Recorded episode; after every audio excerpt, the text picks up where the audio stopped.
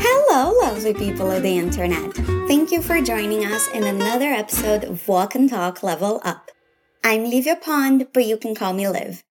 Before we get started, let me just remind you to head over to fluencytv.com to have access to the other podcasts, videos, tips, and ebooks to continue learning. You'll also find a section to expand your vocabulary in the description of this episode, and all of that is free, so be sure to check it out. You can also find the dialogue in writing, so you can read after you've finished here.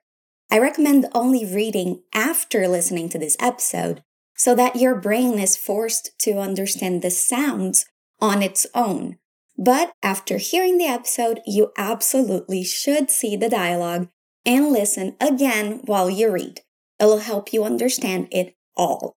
All right, let's make me stop yapping about and let's jump into the dialogue. Listen.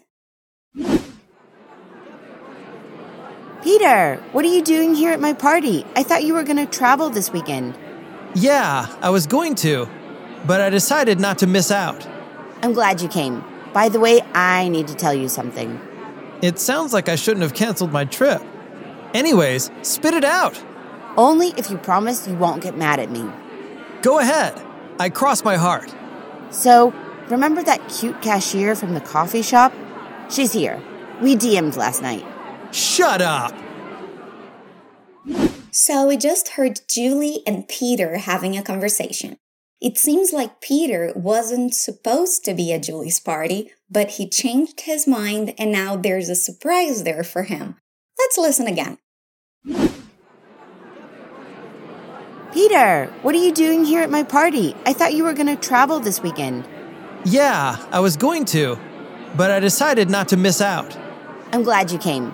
By the way, I need to tell you something. It sounds like I shouldn't have canceled my trip. Anyways, spit it out. Only if you promise you won't get mad at me. Go ahead. I cross my heart. So, remember that cute cashier from the coffee shop? She's here. We DM'd last night. Shut up. Our conversation starts with Julie being surprised by Peter. She wasn't expecting him at the party, and there he is. First, she asks, Peter? Repeat, Peter? And then she asks, What are you doing here at my party? From what she says, we know they're both at the party because she says, Here at my party. Let's repeat her question. What are you doing here at my party. Notice the linking sounds when we repeat more than one word at a time. What are you doing here at my party? What are you doing here at my party? Again, what are you doing here at my party? And then she explains why she's confused and surprised. She says, I thought you were gonna travel this weekend. Here we have verb be in the past, were, with going to. We use that structure when we're talking about plans that didn't get accomplished or that fell through. In this case, Peter was supposed to travel but didn't. Julie uses the reduction of going to, gonna. Repeat after me. Gonna. I thought thought you were gonna travel this weekend. I thought you were gonna travel this weekend. I thought you were gonna travel this weekend. Good job. Then Peter says, Yeah, I was going to, but I decided not to miss out. Do you know the meaning of miss out? We say miss out when we're talking about missing or not taking advantage of an opportunity. So Peter didn't want to not go to the party. He didn't want to miss out. In the description of this episode on fluencytv.com, you can see a more in-depth explanation of this. Let's repeat. Yeah. I was going to. Yeah, I was going to. But I decided not to miss out. Yeah, I was going to, but I decided not to miss out. Julie then says, I'm glad you came, so she's happy about the surprise. Repeat. I'm glad you came. I'm glad you came. And she continues, saying, By the way, I need to tell you something. So, speaking of how happy she is that Peter is here, there's something she needs to tell him. Repeat. By the way. By the way,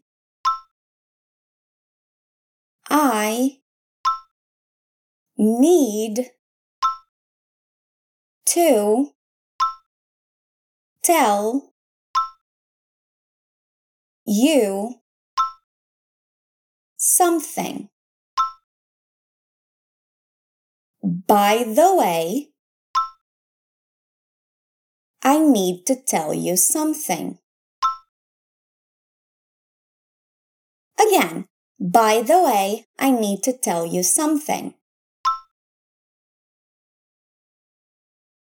Peter then shows he's a little concerned about what his friend has to say because he says, It sounds like I shouldn't have canceled my trip. So he's a little nervous about what she's going to say. Let's repeat. It sounds like I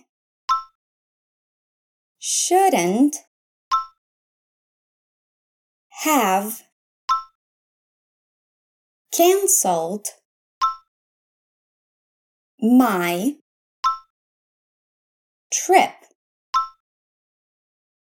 It sounds like I shouldn't have cancelled my trip.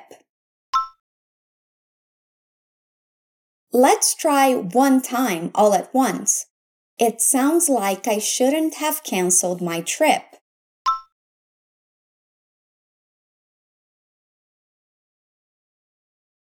It's okay if you didn't remember to repeat everything, okay? You can read the dialogue in the description to make it a little easier on yourself. And then he says, anyways, spit it out. Anyways is just another way of saying anyway.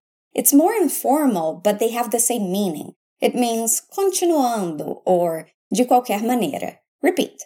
Anyways, Spit it out literally means cospe aí, but the meaning isn't exactly that. It means tell me fast, stop rambling, stop talking slowly, tell me now. Repeat after me. Spit it out. Notice the linking sounds here too. Spit it out. Anyways, spit it out. Good job. Are you repeating out loud? Remember, it's important to hear yourself speak. Let's continue. Julie says, Only if you promise you won't get mad at me. You probably already had to tell someone something that you were scared to tell them because you thought they might be angry. Here, Julie wants Peter to promise he won't get mad or angry about what she has to say. Repeat. Only if you promise you won't get mad at me. Only if you promise you won't get mad at me. Only if you promise you won't get mad at me. Peter then says, Go ahead. Repeat. Go. Ahead. Go ahead. I cross my heart. Cross my heart is an expression in English that means I promise or I swear. Repeat. I cross my heart. I cross my heart. Now we have Julie's last line of dialogue. I hope you're still with me, still repeating everything out loud. Julie says, So, remember that cute cashier from the coffee shop? She's here. We DM'd last night. All right, it's a long line, but we'll break it down. Here, Julie is telling Peter that the cute cashier from the coffee shop is at the party because they messaged last night. So Julie probably knows Peter has a crush on the girl, and she invited her to talk about Peter to maybe set them up on a date. Kinda cute, right? Let's work on what she says. So, remember that cute cashier from the coffee shop. So remember that cute cashier from the coffee shop. So, remember that cute cashier from the coffee shop? She's here. She's here. We DM'd last night. DM is direct message. In English, they turned that into a verb and then abbreviated it. She's saying that they exchange direct messages on an app. We direct messaged. It's too long saying it like that, so they shortened it to DM'd. Repeat. DM'd. DM'd. We DM'd last night. We DM'd last night. Great job. And we got to the last line of dialogue. Peter is shocked and he says, Shut up. You know, when you use it as a way of expressing surprise and not an actual order for someone to stop talking. You can usually tell which is which by the intonation. Repeat. Shut up. Shut up. Awesome job. We got to the end of our analysis. Let's listen to the dialogue one more time so you can see how much better you understand it this time around. Peter, what are you doing here at my party? I thought you were going to travel this weekend. Yeah, I was going to, but I decided not to miss out. I'm glad you came. By the way, I need to tell you something. It sounds like I shouldn't have canceled my trip. Anyways, spit it out. Only if you promise you won't get mad at me. Go ahead. I cross my heart. So, remember that cute cashier from the coffee shop? She's here. We DM'd last night. Shut up. Much better, right? If you didn't understand everything, try listening to this episode again with the written dialogue this time. It'll help you for sure. And that's where I'm gonna end this episode, lovelies. Don't forget to check back next week for another episode. Until next time, stay awesome.